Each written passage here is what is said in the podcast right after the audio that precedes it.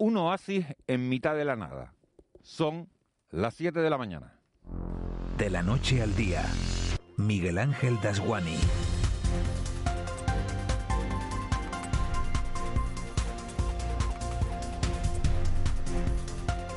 ¿Qué tal? Muy buenos días. Canarias se despierta este viernes con las medidas de seguridad anti-COVID diseñadas es profeso para que terminada la Semana Santa no nos veamos inmersos en la cuarta ola. Y es que cada vez que el calendario ha marcado un tiempo para el ocio y el esparcimiento, le hace verano, Navidad o Carnaval, a los 15 días resulta que se han disparado los contagios. Siempre hay alguien que se salta las normas y siempre hay alguien que nos pone en riesgo a todos.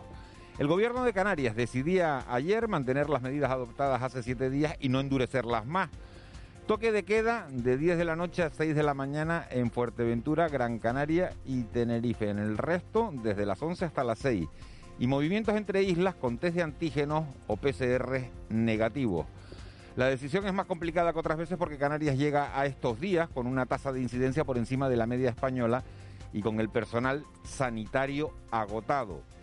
77 personas en la UCI y en las últimas 24 horas otros 4 muertos y 259 nuevos contagios. Situación complicada en lo económico también que llevó ayer a miles de familias que viven de la hostelería a echarse a la calle para pedir que la pandemia no los arruine en vida. Son tantos los contagios y en lugares tan surrealistas como el de ocho monjas dominicas en un convento de terror que solo las vacunas, por las que han discutido los líderes europeos en un Consejo Extraordinario, van a poder sacarnos de esta. Merkel y Macron, que han sido los faros que indicaban hasta ahora el camino a seguir, prefieren la prudencia antes que correr, porque dicen que ya se ve luz al final del túnel. España y Grecia presionan para que el pase verde, esa especie de pasaporte sanitario, esté listo en el mes de junio. Dos maneras de afrontar un problema que nos cogió a todos con el pie cambiado.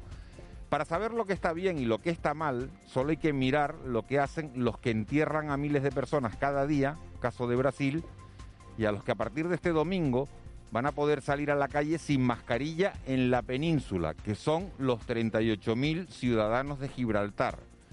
Todos vacunados y felices de la vida, con los bares abiertos hasta las 2 de la mañana.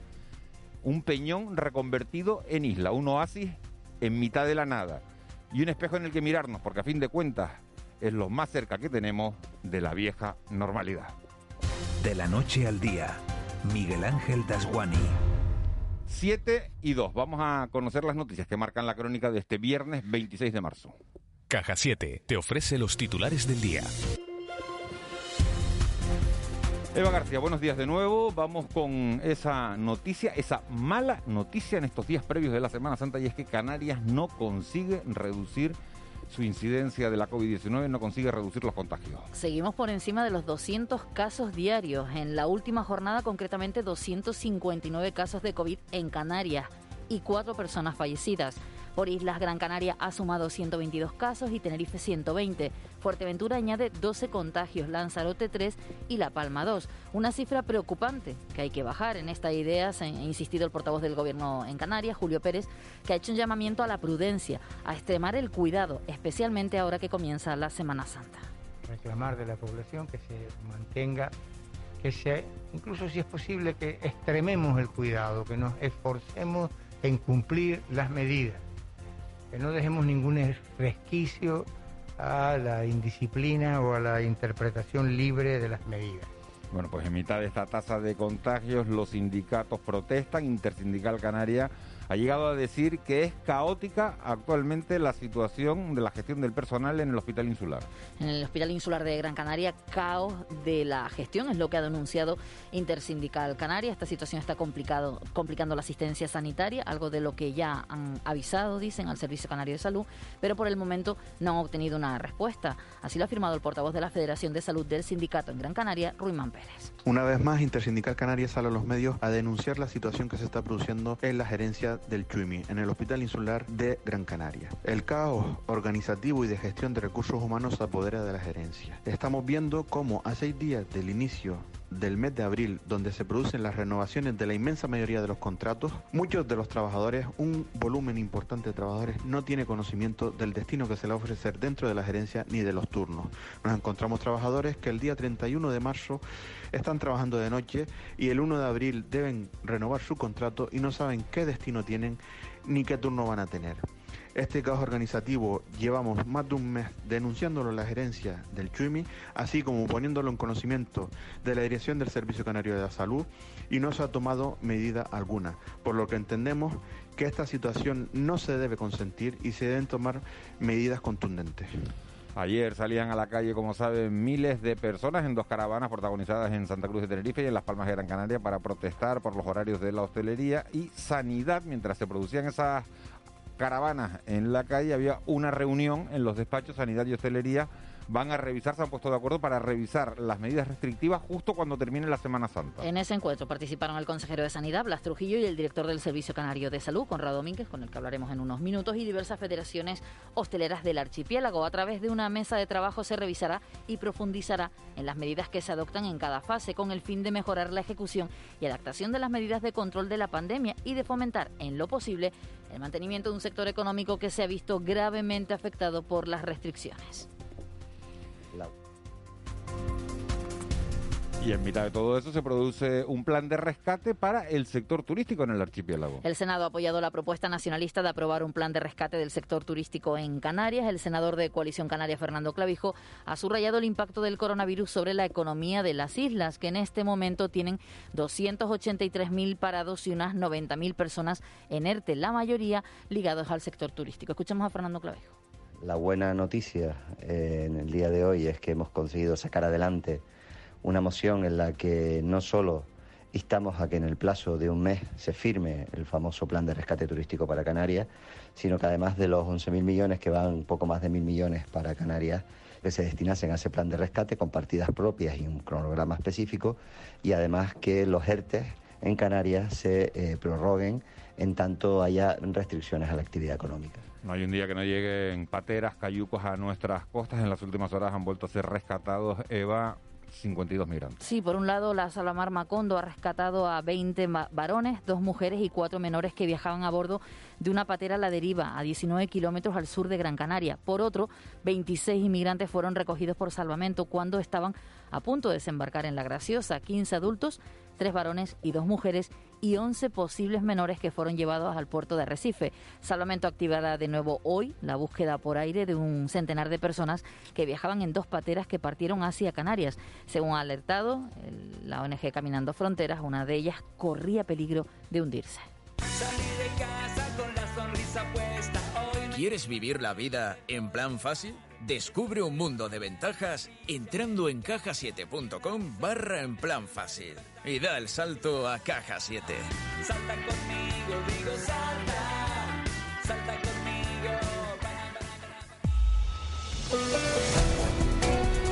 7 y 8. Vamos ya con los deportes. Una actualidad que viene marcada por ese empate a uno de la selección española de fútbol ayer con Grecia. Chasco enorme porque se esperaba ganar en Granada a Grecia.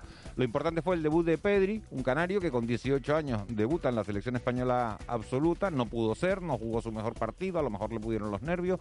Vaya usted a saber. Pero bueno, lo importante es que Pedri jugó con la selección española. Y aquí estamos ya preparados para el partido de esta noche del Herbalife Gran Canaria y por supuesto para el derby del próximo domingo. Joaquín González, buenos días. Hola, buenos días Miguel Ángel. Pasado mañana se disputará ya el derby entre el Club Deportivo Tenerife y la Unión Deportiva Las Palmas. Ayer en el Deportivo, aquí en Canarias Radio, entrevistamos al árbitro del partido, el andaluz Luis Mario Milla Albendis. Ha dirigido al Tenerife en seis ocasiones y a Las Palmas en siete, pero será su primer derby, un encuentro que le hace mucha ilusión. Sí, sí, muy muy contento. Cuando a nosotros nos notificaron eh, la designación de, este partido, que, evidentemente no lo comunican antes de hacerse público, pues se prepara se prepara la semana de forma especial no para, para un derby siempre importante para, para, los aficionados y para los árbitros también claro que sí. En lo que se refiere a los protagonistas de ambos equipos el capitán del Club Deportivo Tenerife Suso Santana sabe que este tipo de encuentros suelen ser muy igualados. Bueno la verdad es que ellos son un, rival muy complicado como te digo al final estos partidos se iguala todo Da igual la experiencia que tengas o no en los derbis, al final se iguala todo. Y bueno, va a ser un partido muy complicado, ¿no? Ellos tienen jugadores de muchísima calidad y siempre lo digo, ¿no? Da igual las dinámicas, da igual cómo llegue el rival o cómo esté, al final todo se iguala en un derby. Mientras, el futbolista de la Unión Deportiva Las Palmas, Robert González, habla de lo especiales que son este tipo de partidos. Son semanas que, que son especiales y que, que, todo el mundo quiere ganar. Creo que son partidos en los que nadie necesita motivación, creo que, que todo el mundo sabe la repercusión que tiene y la importancia de este partido no solo para nosotros, sino para toda la gente que está en casa y, y que lo podemos hacer muy feliz. En lo meramente deportivo, el Club Deportivo Tenerife se ejercitará esta mañana a las 10 en las instalaciones del Mundialito y a las 12 y media atenderá a los medios de comunicación en rueda de prensa telemática el entrenador Luis Miguel Ramis. La Unión Deportiva Las Palmas tiene entrenamiento a las 10 y media en Barranco Seco y a las 12 hablará su técnico Pepe Mel. Para cerrar con el mundo del fútbol, les contamos que la selección española empató a uno anoche ante Grecia en partido clasificatorio para el próximo Mundial de Qatar. Un choque en el que debutó el tinerfeño Pedri González, que entró en el minuto 64. Y fuera del fútbol, en baloncesto, el Herbalife Gran Canaria afronta hoy un partido vital. Los claretianos reciben a partir de las 7 de la tarde en el Gran Canaria Arena al Metropolitans francés. De ganar, lograrán su clasificación para las semifinales de la Eurocup.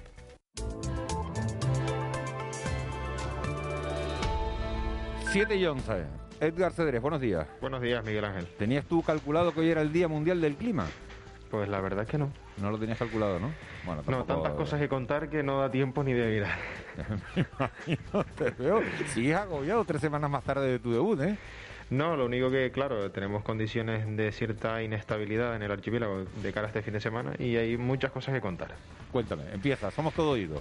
En principio tenemos pocas nubes a esta hora de la mañana, eso sí sigue la, esa presencia de calima, la más densa la tenemos a esta hora de la mañana en Lanzarote, Fuerteventura y también en algunos puntos del sur de Gran Canaria y de la vertiente sur de la isla de Tenerife. En general irá menos a lo largo de la mañana, aunque podrá persistir sobre todo en Lanzarote y Fuerteventura. Irán apareciendo nubes por el norte y oeste de las islas de mayor relieve. También crecerán algunos intervalos de evolución en las medianías de las islas de mayor relieve, como decíamos.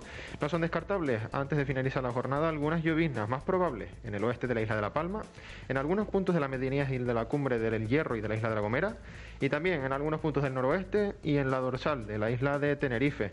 Temperaturas que a esta hora de la mañana rondan los 20 grados en Santa Cruz de Tenerife, los 21 en Las Palmas de Gran Canaria y valores que hoy en general descenderán de forma notable, una media de 4 o 5 grados. A primera hora de la tarde los valores máximos pues no superarán esos 25 grados en la costa. Viento del sureste fuerte a esta hora de la mañana en Lanzarote y Fuerteventura. Rachas que, por ejemplo, en la Graciosa han superado los 80 kilómetros por hora. En general irá menos en las próximas horas por allí, pero a partir del mediodía se reforzará cuando girará y cambiará de dirección al suroeste. En las islas occidentales tenemos vientos en general de componente oeste, moderados a fuertes, sobre todo en las cumbres y en las costas este de la isla de La Palma y de la isla del Hierro. El AEMED ha emitido avisos de nivel amarillo por rachas de viento que podrían superar los 70 o 75 kilómetros por hora. En principio, en la isla de La Palma, afectando principalmente a las cumbres y a las costas este. En la isla de Hierro también, cumbres y costa este, al igual que en la isla de La Gomera. También ese viento será intenso, como decíamos, en Lanzarote y Fuerteventura durante la segunda mitad del día. Y en cuanto al estado del mar, para la jornada de hoy por las costas del este de las islas, tenemos marejadillas por las del norte. Se complicará algo la situación, mar de fondo del noroeste y olas que podrían superar durante la tarde los dos metros y medio de altura. Bueno, pues todo eso es la técnica, todo lo, lo profesional que tú nos cuentas siempre. Yo te digo, para ir a la playa el sábado, ¿no? Pues para ir a la playa seguramente El sábado, ni el- el sábado ni el domingo. Pero ¿cómo va a ser eso, hombre? Que estoy mirando ahí, que estoy mirando yo el iPhone y me dice que el sábado, Edgar. Pues sale bastante nubosidad. Crecerá. ¿Y en el sur? ¿En el sur de las islas? ¿En el sur de Gran Canaria? ¿Más palomas? ¿En, en Eh, a Mo- ver, en Mogán? el- estas situaciones son algo traicioneras En en, cuanto a, a nubosidad. El- la perturbación que tendremos corresponde a un pequeño embolsamiento de aire frío en altura. Y las islas son. mm, Sí, sí, eh, microclimas, sí. Sí, entonces tenderá a crecer abundante nubosidad de evolución a lo largo de la mañana y a primeras de la tarde también podría dejar algunas gotas en las medianías del sur de las islas. Eso, y el domingo peor. Eh, el domingo las precipitaciones podrían ir a más, sobre todo por el norte de las islas de mayor relieve, tanto La Palma como en algunos puntos del norte y nordeste de Tenerife y también en las medianías del norte de la isla de Gran Canaria. En cualquier caso, mejor tiempo en Lanzarote y en Fuerteventura siempre. Así es. Aunque también por allí crecerá nubosidad de polución en el interior.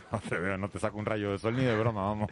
¿Cómo? No, el para, lunes para disfrutar del sol habrá que madrugar, sobre todo por la mañana, en las costas del sur de las islas, también al final de la tarde, pero como decíamos, en las horas centrales del día veremos muchas nubes. Bueno, después no, nos hablamos en una hora a ver si te veo un poquito más positivo. Gracias, Edgar. Perfecto, un saludo. Hasta ahora. El Contrapunto. Ángeles Arencibia y Juan Manuel Betencur. 7 y 14, tiempo para el análisis aquí en De la Noche del Día. Ángeles Arencibia, buenos días. Muy buenos días, Miguel Ángel. Juan Manuel Betencur, buenos días. Hola, muy buenos días, ¿qué tal? ¿Con qué noticia nos quedamos en este final de, de semana? ¿Llegó la Semana Santa, Ángeles? Llegó la Semana Santa con un aumento de contagios o con una situación en que los contagios no terminan de bajar, como dijo ayer el portavoz del Gobierno. Y yo me quedo con el llamamiento, aunque hay noticias para, para dar y regalar, yo me quedo con el llamamiento de Julio Pérez ayer a que seamos responsables. Bueno, la cuarta ola llega en un mal momento, ¿no? En general, ¿no? Tú llevas por hecho que está aquí, ¿no? Que está la cuarta ola. Es evidente, ¿no? Hay un incremento de contagios, eh, tras el incremento de contagios que viene ya de tres semanas para acá, viene el incremento de hospitalizaciones de personas en unidades de cuidados intensivos hasta el punto de volver a tensionar el, problema, el, sistema, perdón, y, también de muertos, ¿no? Hay más muertos en marzo que en febrero en Canarias. Entonces, bueno, lo podemos llamar como queramos, pero las cifras en este caso son muy tosudas, ¿no? Sí, hay una hay el esbozo de una cuarta ola que sorprende por la virulencia, que es un poco algunos especialistas lo han advertido en los últimos días. Sorprende por la virulencia eh, y por la contagiosidad, porque estamos en un contexto donde ya no hay casos en, población sensible, lo cual es un dato muy bueno porque indica el éxito de la, de la, de la estrategia de vacunación y de las vacunas en sí mismas. Sin embargo, estamos en una situación pues, pues muy preocupante en una fecha poco conveniente. Hay, hay, un dato llamativo y es que Canarias se sitúa por primera vez, no sé si por primera vez exactamente, pero por encima, por encima de, la media nacional. Le vamos a hacer esa pregunta al director del Servicio Canario de la Salud, Conrado Domínguez, que está con nosotros. Buenos días, señor Domínguez. Eh, buenos días. Eh, contaba que Canarias llega esta Semana Santa con, unos datos preocupantes en tanto en cuanto está, mm. eh, es de las pocas veces que está por encima de la media nacional. Yo no sé si es la primera o la segunda vez, pero estamos por encima de la media nacional, 138 casos por cada 100.000 habitantes frente a los 134 que hay de media en toda España. Sí, yo creo que es la primera vez que estamos por encima de la, de la media nacional. Eso, la verdad, que es un dato preocupante, de ahí que se tomaran esas medidas restrictivas también para, para Semana Santa. Y bueno, esperamos que también la semana que, que viene empecemos una, con una tendencia hacia abajo. Yo creo que estamos en los momentos más altos de esta mini ola que hemos tenido, por decirlo de alguna de alguna manera y esperemos que, como ya digo, que las medidas que se han tomado de restricción en Semana Santa la responsabilidad individual haga que volvamos a las cifras en las que siempre estamos, que es muy por debajo de la media, casi te diría que la menos de toda España. Esta semana se ha hablado mucho de, la posibilidad de que los servicios no esenciales cerraran eh, bastante más temprano. No modificar eh, el, estado de alarma, no modificar el horario del toque de queda, que, es imposible sin, sin, una modificación del decreto del estado de alarma, pero sí el limitar más el horario de los servicios no esenciales esa propuesta se iba a poner encima de, de, la mesa del Comité Interterritorial de, Salud, finalmente no se puso. ¿Canarias piensa que hay que endurecer las medidas? Canarias ha tomado las medidas que considera que, que son buenas para, para enfrentar eh, esta situación epidemiológica que tenemos. Eh, nunca se planteó a la comunidad autónoma ningún tipo de restricción más allá de las que se tomaron en el Consejo Interterritorial. Es verdad que hubo noticias, que hubo portadas, pero nunca se planteó por parte del Ministerio, por lo menos ni en el Consejo Interterritorial ni en la Comunidad Autónoma de Canarias. La ministra, llamó, la ministra llamó a varios presidentes que lo que lo contaron, al presidente canario lo llamó yo sepa, no, pero no te puedo decir, son conversaciones entre ellos, no sé de lo que hablaron, si hablaron, no tengo no tengo ni idea. En cualquier caso, ni se planteó ni, ni se planteó en el Consejo Interterritorial, ni se planteó en ningún documento previo, ni ni nada parecido, así fue noticia, pero no no como ya digo, no se planteó e-, ese debate, que aunque ya te digo, si se hubiera planteado ese debate, Canarias estaba en en las medidas que ya había tomado de las 10 de la noche, el toque de queda. ¿no? Señor Domínguez, hay mucha gente que está pendiente de, ser llamada, de recibir un SMS que le alegre la vida y que le diga, tiene, tiene, tiene usted hora para ir a, vacunarse. Ayer Canarias, y hay que felicitar a todos los que están implicados en esta, en esta tarea, batió un nuevo récord de, vacunación con los viales que tiene encima de la mesa. Eh, fueron 10.000 vacunas, 10.000 una, una vacuna. Eh, ¿Qué va a pasar eh, en Semana Santa? ¿Se va a seguir vacunando? ¿Tiene que estar la gente pendiente del teléfono? ¿A quién se va a vacunar? Nosotros ahora mismo no vamos a parar de vacunar ningún día eh, semana, de Semana Santa. Los colectivos más importantes por los que estamos ahora mismo vacunando son los mayores de 80 y los comprendidos entre 65 y 60. Se están mandando SMS para, para dar citas para vacunarse. Yo creo que, como bien dice, hay que agradecer a todos los profesionales que están implicados en los equipos de vacunación de todas las islas de ayer haber batido, como tú dices, un nuevo récord que se seguirá batiendo semana tras semana, vacunar más de 10.000 personas. Tenemos ya más de 95.000 personas con la vacunación completa, casi un más de un 7% de la, de la población y lo que estamos deseosos es que sigan llegando vacunas para poder seguir eh, poniéndolas. Eh, estamos también vacunando a otros, a otros colectivos, o más que a otros colectivos eh, etarios con mayores de 80, pero que tienen una asistencia sanitaria de MUFASE, MUJEJU, IFAS y demás. O sea que que tenemos colectivos a los que tenemos que seguir que seguir vacunando y lo no vamos a parar en Semana Santa.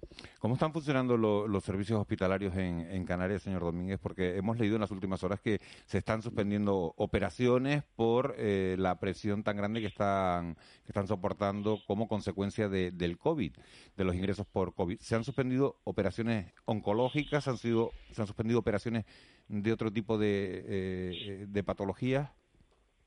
Bueno, como bien dices, ha, habido incidencias, en, este caso en el Hospital Universitario de, de, Canarias, por el problema de la presión asistencial que existe, en, este caso en la isla de Tenerife, y en base a la ocupación de las camas críticas y de la posible evolución de pacientes que están en, hospitalización y que pueden que terminen en cuidados intensivos, pues se decidió suspender determinadas determinadas procedimientos quirúrgicos, pero que como también ya ayer creo que también se ha anunciado, el, Hospital Universitario de Canarias trabajando conjuntamente con el Hospital Nuestra Señora de Candelaria en el marco del plan Aborda que, que, que, el Servicio Canario de Salud y que el Gobierno ha puesto en marcha para reactivar todo, toda la actividad del, Servicio Canario de Salud y con aquel concepto un poco copiado de, educación del Distrito Único, esos pacientes van a ser eh, intervenidos, algunos en el UP y otros en el Hospital de la, de la Candelaria, con cirujanos de la Candelaria, pero en los quirófanos y con los equipos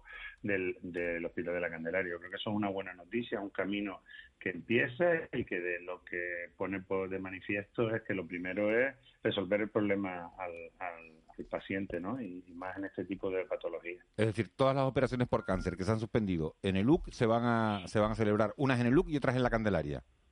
Exactamente, con los cirujanos en este caso, con, con, los cirujanos que llevan a esos pacientes, lo que aporta en este caso el Hospital de la Candelaria, el personal de los quirófanos, los quirófanos y, las camas críticas, que ahora mismo no tiene esa presión de cama crítica que sí tiene el Hospital Universitario. Como ya digo, el concepto de, de, distrito único y que lo importante es el paciente eh, ya empieza a estar sobre la mesa con este con estas primeras actuaciones. ¿Y esto está pasando solo en el Hospital Universitario de Canarias o en el resto del archipiélago en algún otro centro hospitalario? No, en principio hemos tenido esta incidencia en el Hospital Universitario de, Canarias. Bueno, se ha respondido y en el resto de hospitales, pues de momento no hemos tenido esas esa incidencias. Eh, mm, señor Domínguez, buenos días. Eh, sin embargo, el otro día, eh, hace dos días, desde ayer, el mm. presidente del Cabildo de Fuerteventura lanzó un mensaje de alarma sobre la situación sanitaria y hospitalaria en, la isla Majorera. ¿Qué nos puede contar sobre, sobre esto, no?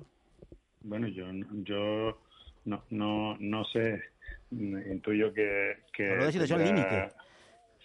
Yo, yo, conmigo, conmigo nadie ha hablado de la situación límite. El Hospital de Fuerteventura tiene una presión asistencial importante porque ha incrementado su número de casos y además ya, ya lleva una, una, una tendencia en este caso de, de justo de reducción. Los planes de contingencia están ocupados y, y ayer mismo de las 23 camas críticas había ocupadas pues no sé si eran ocho o nueve, con lo cual mm, no sé exactamente cuando habla de situación límite exactamente cómo, cuál, cuál es la definición que él tiene límite, pero en cualquier caso hay presión asistencial, el hospital está respondiendo y sus profesionales de manera efectiva con los planes de contingencia y, no entendemos que esté en una situación límite, como puedo poner el ejemplo de, la situación que estuvo en Lanzarote, que fue bastante más complicada que la, actual, que actualmente tiene en Fuerteventura, ¿no?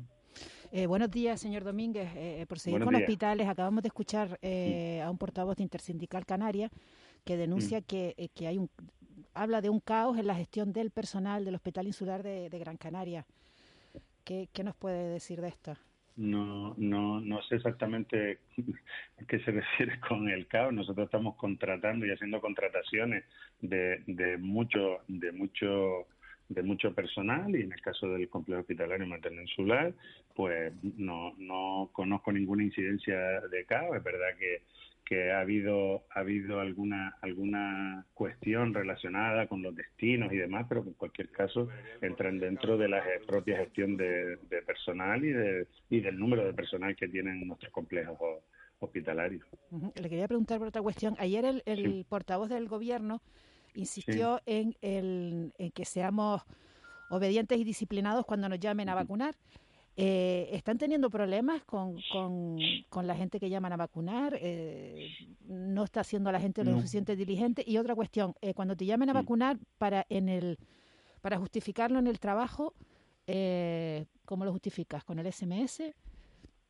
En, en, cuanto al, por empezar por el final, hay dos cuestiones. Una es que, lógicamente, con el SMS, si te citan, yo creo que sería suficiente, pero en cualquier caso se puede pedir, en, cuando estás vacunado, un certificado de haber acudido a, a, vacunarte, incluso en la app del, de citas del Servicio Canario de Salud. En cuanto estás vacunado y registrado, te aparece la posibilidad de incluso de bajarte un, un documento. En cuanto al, al, llamamiento que, que hace el portavoz del el gobierno, el consejero de presidencia, eh, yo creo que es una, una circunstancia más de, de, fomentar, de motivar a que la gente vaya a vacunarse.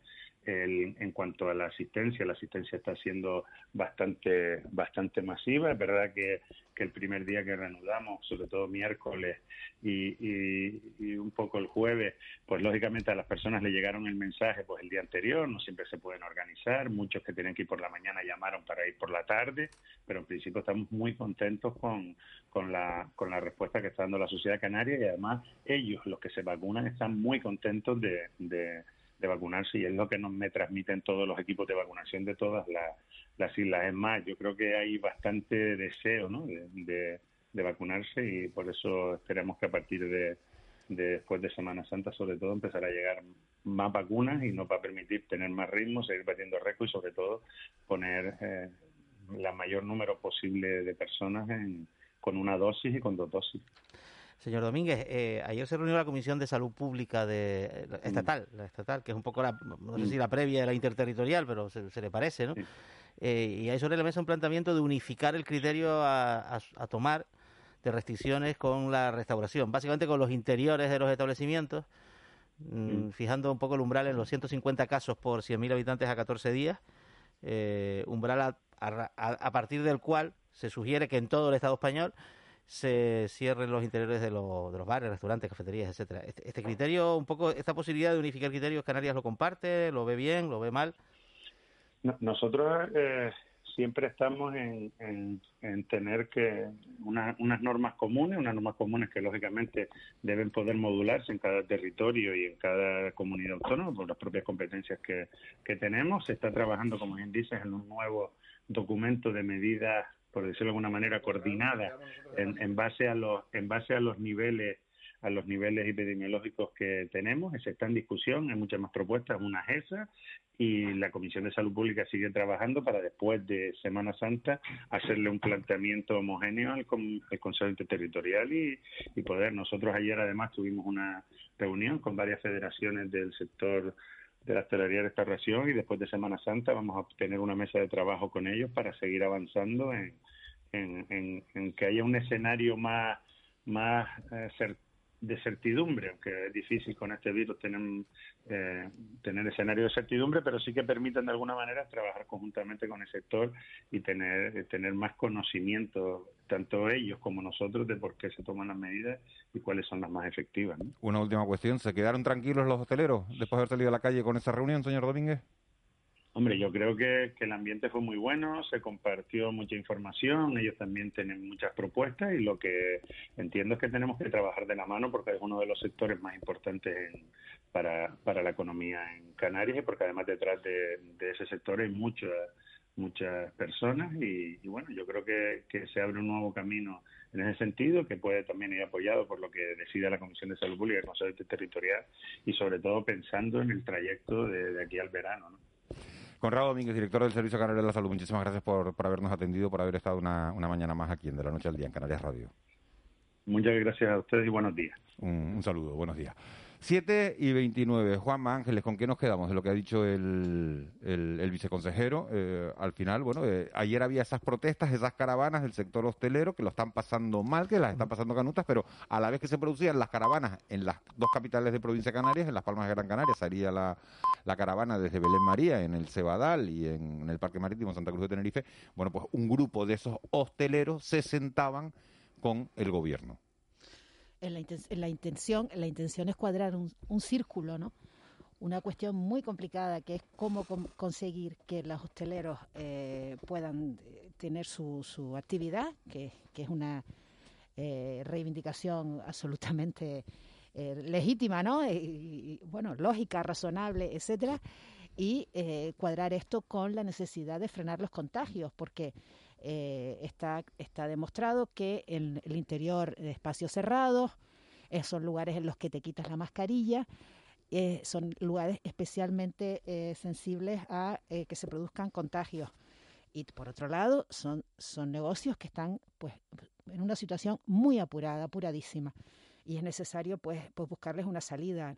¿no? Yo, yo espero que, que, que encuentren, ¿no? que encuentren esa cuadratura del círculo, ¿no? ¿Cómo no ponernos en el lugar del sector de restauración que lleva un año de cierre, aperturas, parones, malas noticias?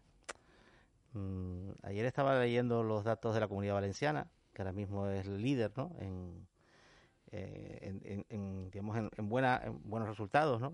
de, respuesta contra, contra la pandemia, después de haberlo pasado muy mal en Navidades. Pero claro, su estrategia se basó en cierres a las 6 de la tarde, cierre total de la hostelería durante algunas semanas. Al final cuando uno mira afuera y dice, bueno, ¿por qué ha funcionado algo en otro país, en, otra comunidad autónoma? Lo que se encuentra es que han tomado medidas mucho más duras en, en, ese terreno, en ese ámbito, que en otros territorios, donde, por ejemplo, Madrid, que ahora mismo tiene la incidencia más alta, donde es verdad que hay una estrategia pues mucho más laxa, condicionada además por cuestiones eh, políticas, por, digamos, por, el combate político se está dando allí, por la presencia cercana a unas elecciones. En, Madrid incluso se cierra por barrios, es decir, hay, hay barrios. Por, unidades de salud, lo cual es un poco complejo, ¿no? Porque a veces la misma calle, una parte está en una. pertenece a un centro de salud, por decirlo de una manera, y, el final de la calle es una calle muy larga a veces, ¿no? Pertenece a otro, ¿no? Lo cual genera cierta confusión. Eh, pero donde la estrategia general es más laxa, sobre todo que comparada con, con, su homólogo, ¿no? que serían las grandes capitales europeas, y donde bueno los contagios ahora mismo pues, pues en estos momentos acumula el 40% de los contagios en toda España, pues, pues la capital de España, ¿no? Es, Entonces, es, un, ejemplo de lo que no. Es un ejemplo de lo que no, o sea, de lo que no se debe hacer, porque si, pues si, los datos, si, los datos de contagio son, son, son malos, que lo son, Ángeles, si miras, si miras los, datos de contagio, desde luego es un ejemplo de lo que no. Si miras las encuestas de cara a las elecciones del 4 de mayo... Oh, pero ¿qué es lo que nos importa? Ya, ya, bueno. ¿Qué es lo que nos importa? Sí, sí, pero bueno, que, que, es un elemento que está ahí también en, sobre la mesa, ¿no? Eh, la, seguridad, la seguridad total no la van a encontrar y esa cuadratura del círculo de la caluda, sinceramente, me parece muy difícil de, de, de encontrar. Y si la hubiera, quizás otras personas más inteligentes que nosotros la, habrían, la habrían encontrado y la habrían solucionado. Eh, por desgracia, eh, en toda Europa, digamos lo que es un poco Europa occidental, el, cierre de los establecimientos, en particular del interior, ha sido una medida de uso general. Hay, hay dudas en, en la calle, fíjense, una tiene que ver con el, con el derby, con el partido de, del Tenerife, de la Unión Deportiva Las Palmas del próximo domingo, porque tanto Tenerife, el partido se juega en Tenerife, Tenerife Tierre eh, tiene orden de toque de queda de 10 de la noche a 6 de la mañana por estar en, en fase 3. Y nos dice este oyente, si el partido del Tenerife y Las Palmas es a las ocho y media de la tarde y el toque de queda es a las 10, ¿cómo lo hacen? Suspenden el partido en el descanso. La policía debería ir, dice este oyente, a las 10 y abrir sanción. Y todos los que estén en el campo, eh, bueno, eso, dice, ¿cómo se permite eso? Pues a este oyente, ¿están trabajando? Es decir, el, el toque de queda no impide trabajar. La distribución de comida está autorizada durante Semana Santa hasta las 12 de la noche. Eh, mm, están trabajando, o sea, no hay ninguna salvedad. O sea, hoy hay toque de queda en Tenerife a las 22 horas, ¿verdad? Y en Gran Canaria. Pues bueno, yo tengo programado coger un vuelo Gran Canaria-Tenerife a las 22 horas. Pues me bajaré el avión, cogeré un taxi, que habrá, porque están trabajando, y me iré a mi casa, ¿no? Eh, no, no, olvidemos que las actividades, digamos, que están autorizadas... Son las laborales. Eh, son las laborales. Se pueden desempeñar después, de, después del toque de queda. Así que no ningún ningún problema. Esperemos que disfrutemos además de un derby que haya muchos goles, aunque se han pasado el toque de queda, ¿eh? que es lo que ha faltado en el derby canario. Goles post queda. Exactamente, sí, sí, sí, sí. Que es lo que ha faltado en los últimos clásicos del fútbol canario, que sin público la verdad es que son bastante menos, ¿no? Pero bueno, eso, esa ya es otra cuestión este estimado oyente. Que no se preocupe, que podrá ver el derby completo. Que podrá ver no, no, sé si era muy futbolero el oyente o no, pero bueno, dice que cómo se permitía eso, pues ya, lo, ya, ya tiene la respuesta. Están trabajando tanto desde el árbitro, los jugadores, a, los, a los entrenadores. Vamos a ir con, con otro asunto, porque España se convirtió, como saben, la semana pasada junto a Holanda, Bélgica, Luxemburgo y Canadá en uno de los primeros países del mundo en regular la eutanasia. El Congreso de los Diputados, con 202 votos a favor, 141 en contra y dos abstenciones, aprobaba la ley promovida por el PSOE que va a entrar en vigor dentro de tres meses para solicitarla. La eutanasia, el afectado debe sufrir una enfermedad grave e incurable un padecimiento grave, crónico e imposibilitante que le cause un sufrimiento intolerable. Esas serían las condiciones. La eutanasia ha generado un intenso debate durante décadas en nuestro país, un debate que parecía haber remitido, pero que la aprobación de la ley ha vuelto a poner sobre la mesa. Una de las voces que ha hablado con más contundencia contra la ley ha sido la del obispo de la diócesis de Canarias, José Mazuelos, que es presidente además de la Comisión Episcopal de Familia y Vida y es médico experto en bioética. Señor Mazuelos, muy buenos días. Buenos días. Dice usted que la eutanasia es el triunfo del capitalismo salvaje de la mano de la izquierda. Sí, eh, lo digo porque, en definitiva, aquí se, la, la filosofía que detrás de, de la eutanasia es el liberalismo salvaje, de yo hago mi vida lo que me dé la gana, se anula la dimensión social del ser humano y ahí aparece en ese individualismo salvaje es la, la base de ese capitalismo salvaje. Al final, la dimensión social del ser humano se elimina yo puedo disponer de mi vida, la pregunta en incoherencia sería, ¿y también de los impuestos podemos hacer lo que queramos? Porque hay mucha gente que defiende la eutanasia en Estados Unidos, pero después no están dispuestos a una seguridad social, a una dimensión social del ser humano. En ese sentido, hablo de capitalismo salvaje. Eh, en relación a la eutanasia, ¿cómo es posible en nombre de la libertad? Eh, predicar y decir que se aprueba una de eutanasia cuando no tenemos los cuidados paliativos para todo el mundo. Luego, la libertad deja mucho que desear, porque lo primero que tenemos que hacer es cuidados paliativos, acceso a cuidados paliativos para todos, cosa que no hay. Lógicamente, un enfermo terminal con sufrimiento que no tenga acceso a cuidados paliativos va a pedir eutanasia, pues claro. claro eso, es libre. Eso le iba a preguntar, que dónde queda la figura y el sufrimiento del enfermo. Eso es. el libre es enfermo, porque todavía la experiencia que tenemos los médicos es que cuando un enfermo está sufriendo se le quita todo su sufrimiento, que la medicina tiene para quitar todo sufrimiento de dolor, de síntomas y demás. Y cuando tenemos esa experiencia y se cuida a la familia también y se le da una atención psicológica, ninguno pide la eutanasia ya, aunque hayan entrado pidiendo la eutanasia.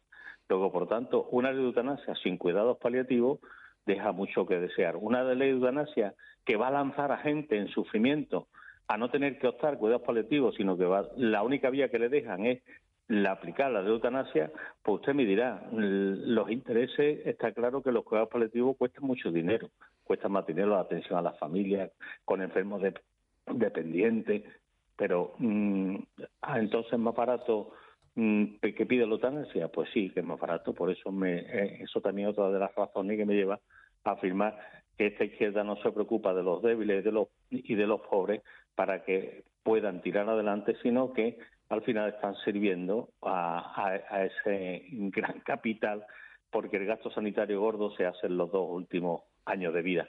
y no sé si lo que quieren evitar es eso.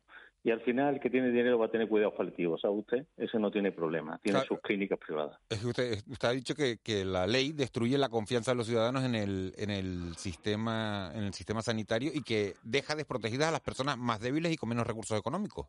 Por eso, porque si tiene dolores, ¿qué va a pedir? Por favor, quitarme ya de aquí. No, ese es el problema. El señor que tiene buenos recursos, no. Pero si es que, eh, mire usted, si es que ya en los países donde está la eutanasia lo estamos viendo se invierte poco en cuidados paliativos. Los ancianos y los pobres no quieren ir a clínicas donde los pueden eliminar. no se tiene confianza en los médicos. Eh, entonces, ¿que, el, ese es el modelo de humanidad de estos señores? Pues yo lo pongo en duda. ¿Usted es partidario de, para combatir esta, esta ley de, rechazar la eutanasia en el testamento vital? Totalmente, claro. Es la, es la única vía que le va a quedar a los pobres. Es decir, a un anciano pobre lo único que le queda es que no aplique la eutanasia es decir, oye, yo no quiero eutanasia, me dais cuidados paliativos, por lo menos obligar al Estado a los cuidados paliativos, por lo menos. Cosa que veremos a ver, porque la ley de dependencia se la están comiendo y no se no la están llevando adelante, pues no lo sé lo que va a ser con los cuidados paliativos. Al final favorecerá la eutanasia. ¿Y cómo deben actuar los médicos? ¿Qué papel deben jugar en todo esto? los médicos, la, gran mayoría de médicos están en contra, porque usted sabe que el papel de verdugo se quitó hace mucho tiempo en nuestro país. Ahora, volver de nuevo a poner verdugo, mm, ese es el problema. Es verdad que aquellos verdugos eran por orden de juez y estos verdugos van a ser en nombre de, un, de una libertad y de un deseo de unos señores. Pero claro, la medicina del deseo no es precisamente una medicina que responda a, una acción caritativa y social y una dimensión social del ser humano. La medicina del deseo es la medicina del neocapitalismo salvaje, donde cada uno va y, y haga y oferta lo que quiere.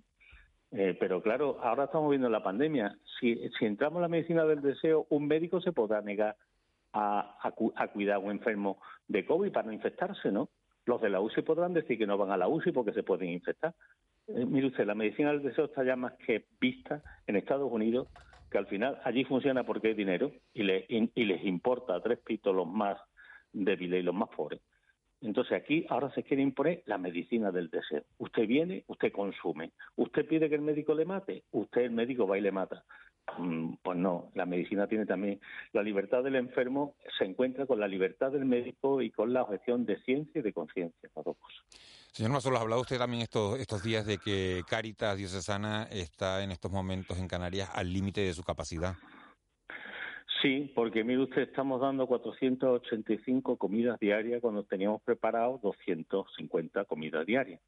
Eh, ¿Por qué? Porque, como usted sabe, la crisis social, económica de la pandemia le han incrementado la crisis migratoria en la cual se ha convertido un problema para Canarias, en la cual, bueno, pues a los inmigrantes que al final mm, los campos de refugiados no funcionan, el, el, migrante tiene derecho a salir del campo de refugiados porque no lo pueden retener según derecho y según ley, pero al mismo tiempo, ¿qué es lo que pasa? Los están, se están yendo como sin techo.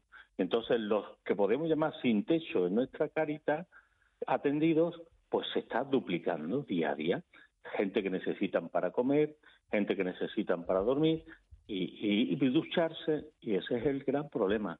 Eh, ¿Por qué? Porque a la crisis ya de por sí económica que tiene todo el país, eh, la nación española, el gobierno de la nación española ha decidido que a Canarias meterle un plus de crisis con los inmigrantes sin respetar el derecho de que puedan ir a la península. Yo eh, lo digo en mi carta, eh, mire usted, el, Canarias es España, y si usted está en España, usted se puede mover por España. Lo que pasa es que lo que no pueden es aprovechar de que esto es una isla ¿eh? e impedir que esos inmigrantes vuelvan ahí a España. Hay muchos que quieren irse a España a buscar a la familia o a Europa. Lo que pasa es que se dejan aquí. Y claro, se dejan aquí.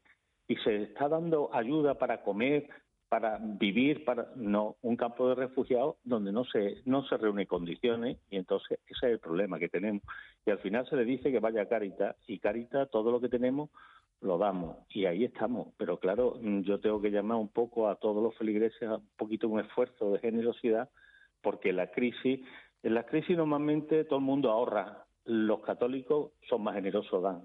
Y eso es lo que he hecho ahora en esta carta, preparando ya el día, hoy en el Día de la Encarnación, y el amor fraterno del Jueves Santo.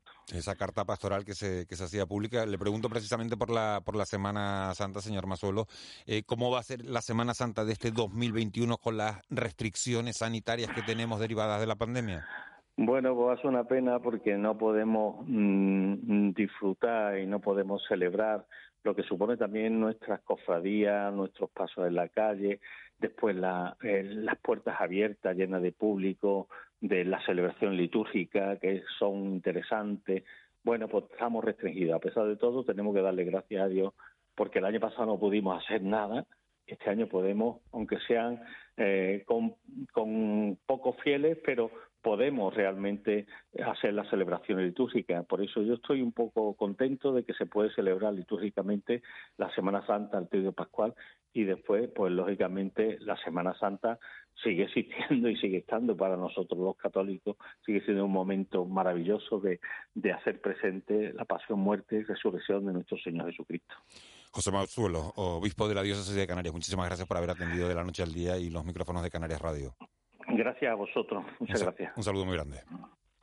Bueno, la verdad es que la verdad es que pocas veces uno tiene la, la, la, ocasión de, oír a, a, una autoridad eclesiástica hablar con tanta con tanta claridad. La verdad que es un posicionamiento muy eh, lo que hemos oído de, del señor José Mazuelo, un, unas declaraciones, bueno, eh, han sido la verdad que eh, duras contra contra la, eutanasia y ahora vamos a buscar a, vamos a buscar la, la, otra parte porque claro cada vez que se produce un debate un, un debate de este tipo eh, hay muchas voces a favor muchas voces en contra. Hemos querido buscar los dos lados. Hemos oído a José Mazuelos obispo nuevo obispo de la de la diócesis de Canarias hablar sobre que al final la eutanasia acaba protegiendo a los ricos porque la sanidad pública va a dejar de invertir en cuidados paliativos. Esa es la opinión que tiene eh, el obispo, que deja desprotegidos a los pobres porque los pobres van a preferir casi, es un poquito lo que, lo que ha venido a decir, van a preferir morirse antes que sufrir dolor cuando no haya esa inversión en los cuidados, en los cuidados paliativos. Bueno, pues son las declaraciones de, del obispo. Enseguida vamos a hablar con Javier Velasco, que es el presidente de, la Asociación Derecho a, Morir eh, Dignamente. Y vamos a conocer su, su lado, su visión sobre, sobre este tema. Juanma, eh, España se incorpora, eh, se abre el debate después de, que, había estado como dormido ¿no? en este tiempo. No, bueno, esto era una, una determinación mm, de política legislativa del, presente, del presente mandato, eh, digamos, acordada por, por los partidos de la mayoría gobernante, porque para empezar, pues por ejemplo, el Partido Socialista siempre ha llevado en, su, en su programa, ¿no? Eh, quizás el, hecho llamativo en nuestro país es la ideologización permanente que lo envuelve todo, que creo que también rodea un poco las declaraciones de, del, señor obispo, que me parecen más ideológicas que eclesiásticas, sinceramente, lo tengo que decir, eh, y, que, y que plantean un poco el dilema de, izquierda-derecha, ¿no? Algo que, que, en otras naciones que han regulado sobre esta cuestión no está tan, no está tan marcado, ¿no? No están tan polarizados desde el punto de vista de unos a favor y, y, y otros en contra, ¿no? Yo no, no identificaría con las salvedades que, que, me puede merecer la actual legislación. Primero, no confundiría cuidados paliativos con, con eutanasia y, en segunda instancia, no consideraría que la eutanasia es un producto del, capitalismo salvaje ni, ni, de una doctrina neoliberal. Creo que no, no hay muchos puntos en común en ese sentido. ¿no? Bueno, tenemos a, Javier Velasco, que es presidente de, de la Asociación Derecho a Morir Dignamente. Señor Velasco, buenos días. Buenos días. Eh, su opinión es toda la contraria a la que hemos oído del, del obispo de, José Mazuelo. Eh, ¿Están ustedes contentos con la aprobación de esta ley? Naturalmente que estamos contentos. Creemos que es un derecho nuevo que se reconoce a la ciudadanía española, y derecho por el que venimos luchando hace casi ya 37 años. Muy contentos. han dicho que, que, hay una situación de, de emoción y, y de alivio.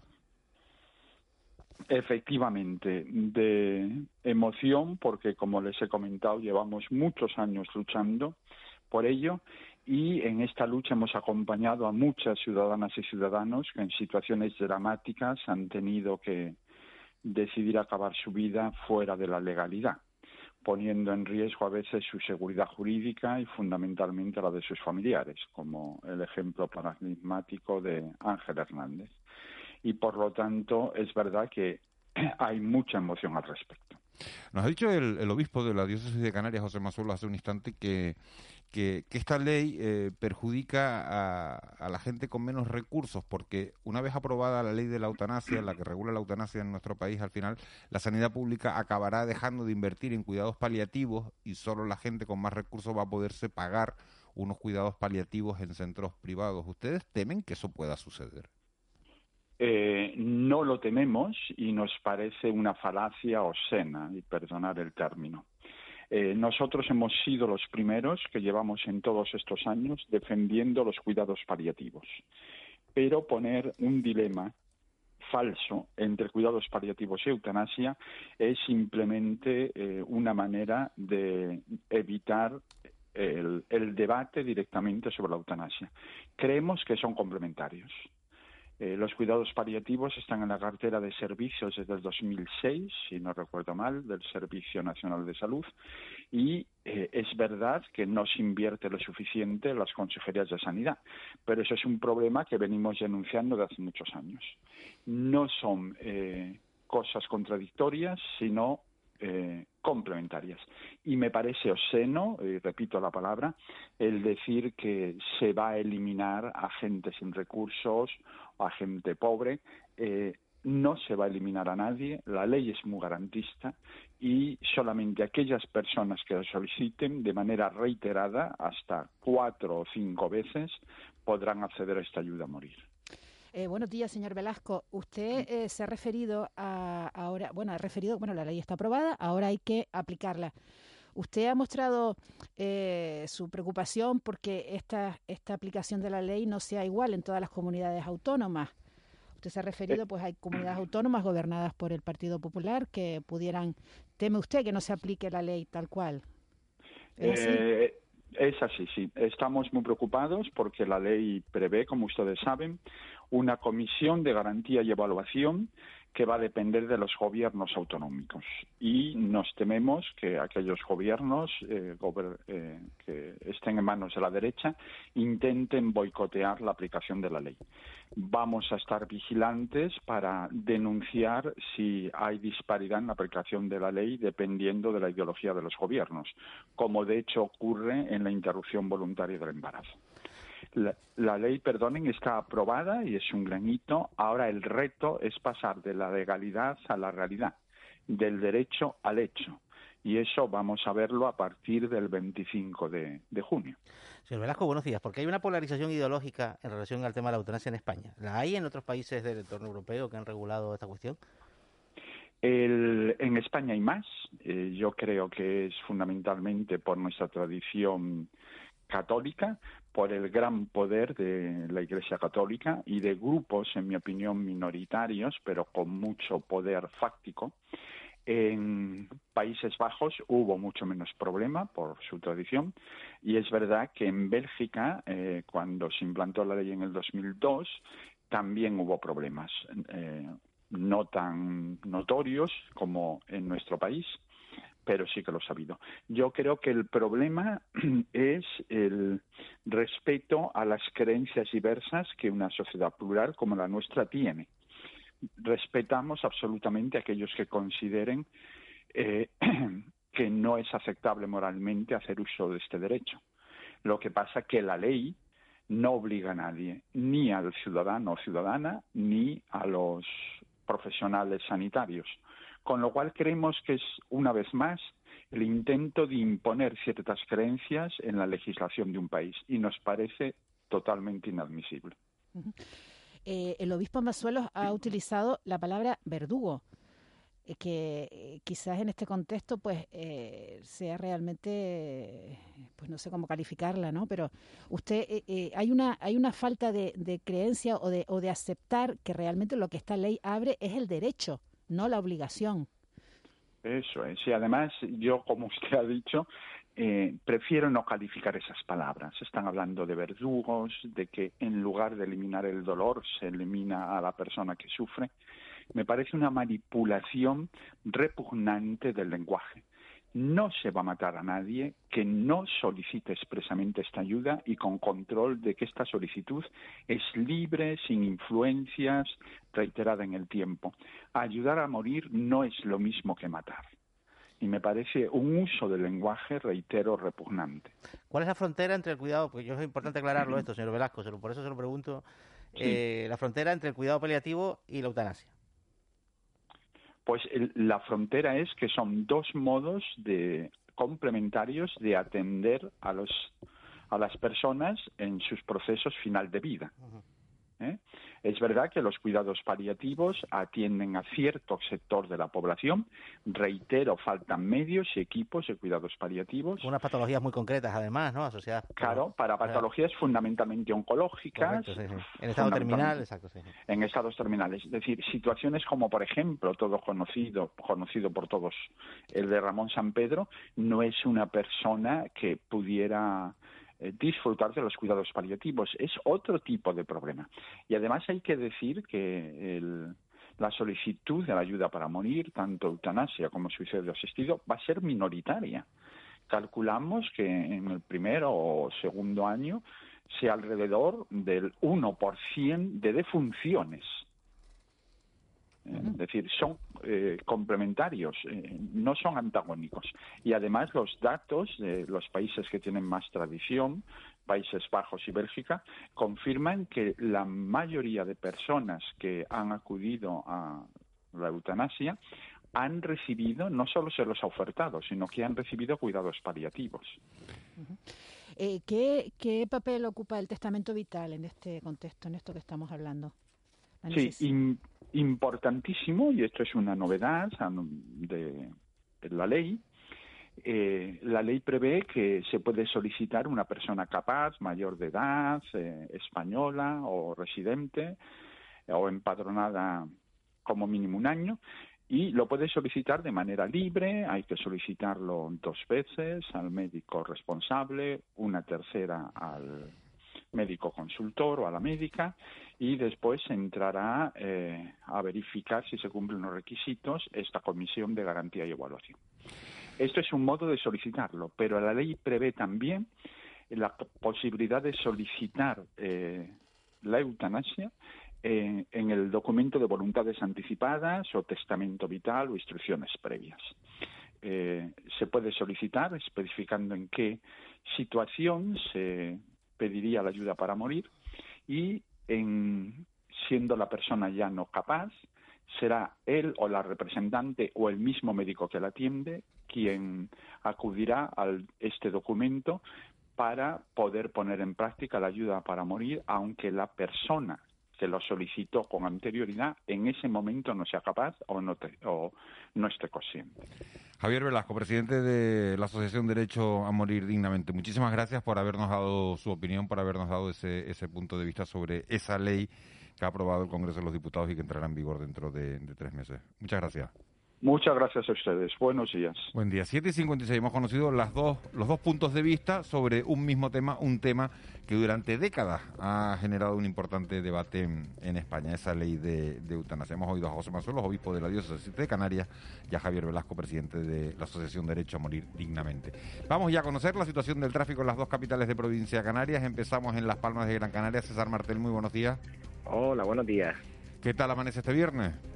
Pues estamos teniendo una mañana relativamente tranquila, tráfico fluido prácticamente en todas las vías de la ciudad, solo se observan las eh, retenciones típicas en la parte alta de la ciudad, en el enlace de la Gran Canaria 3 con la Gran Canaria 23, en los accesos a los túneles de Julio Luengo, y en parte baja de la ciudad, pues bueno, vemos discurrir la avenida marítima en su sentido norte y sur con bastante fluidez hasta la de la mañana, podemos decir que estamos teniendo una mañana tranquila. Bueno, pues buenas noticias para despedir, para despedir la semana. Gracias, César. Buen día. Adiós, adiós, buen fin de semana a todos. Sebastián Pajé, Santa Cruz de Tenerife. Muy buenos días, Miguel Ángel. ¿Qué, viernes tenemos en la capital tinerfeña? Pues muy similar a lo que comenta el compañero Martel en Las Palmas de Gran Canaria. La mañana está siendo muy tranquila, las entradas todas, todas presentan tráfico, pero con una fluidez bastante notable. Es el caso de Avenida Constitución, que tiene tráfico, pero marcha con bastante fluidez. Así es el viaducto también tiene una fluidez bastante notable y luego las vías internas que son pues La Salle, Garcerán y Méndez Núñez, así como la Avenida Inas Canarias, Avenida de Bélgica y Avenida Sebastián, el tráfico es muy muy muy fluido. La mañana también está siendo bastante bastante normalita, bastante bien fluido el tráfico dentro de Santa Cruz en, en líneas generales. Sí, manifestaciones hoy sin caravanas de ningún tipo, ¿no? Sin sobresaltos de ningún tipo. Está, toda la ciudad está discurriendo con bastante normalidad el tráfico, las entradas a los colegios y el resto de entradas, eh, te digo, con bastante, bastante normalidad. Bueno, no hay muchas, sobresaltos. muchas gracias, Sebastián. Les vamos a dar libre la Semana Santa porque suele relajarse bastante el tráfico en, la, en, la, en las ciudades, pero nos volvemos a oír justo después. Buena Semana Santa. Muy igualmente, nos vemos el próximo lunes, dentro de dos lunes. De nos hablemos dentro de dos lunes. A los conductores decirle que es verdad que no vamos a conocer la situación del tráfico ni en Las Palmas de Gran Canaria ni en Santa Cruz de Tenerife en estos días, la semana que viene, de lunes a viernes, pero sí pedirles máxima precaución en la, en la carretera porque se van a producir muchísimos desplazamientos hacia la zona sur de, de las islas. No podemos viajar, no estamos viajando demasiado fuera del archipiélago, desde luego no, y entre islas sí, por eso máxima precaución en, los desplazamientos, porque es verdad que nos relajamos todos un poco en la, en la carretera cuando llegan los días de ocio y los días de, de esparcimiento. Estamos llegando a las 8 de la mañana, nos vamos a ir con el boletín informativo, con esas señales horarias y justo después vamos a compartir nuestro desayuno del día hoy con Rosana Melián Domínguez, que es la directora general de energía del gobierno de Canarias. Nos va a contar cómo vamos a pasar eh, de esa, cómo vamos a hacer esa transición de los fósiles a las energías renovables, que es una apuesta no solo de, la Comisión Europea, de la Unión Europea, sino de una reclamación de toda la, la, ciudadanía. Vamos con las noticias de las 8 con Marlene Meneses, que ya está preparada, y nos metemos enseguida en tiempo de entrevista, en tiempo de desayuno aquí, en De la Noche al Día.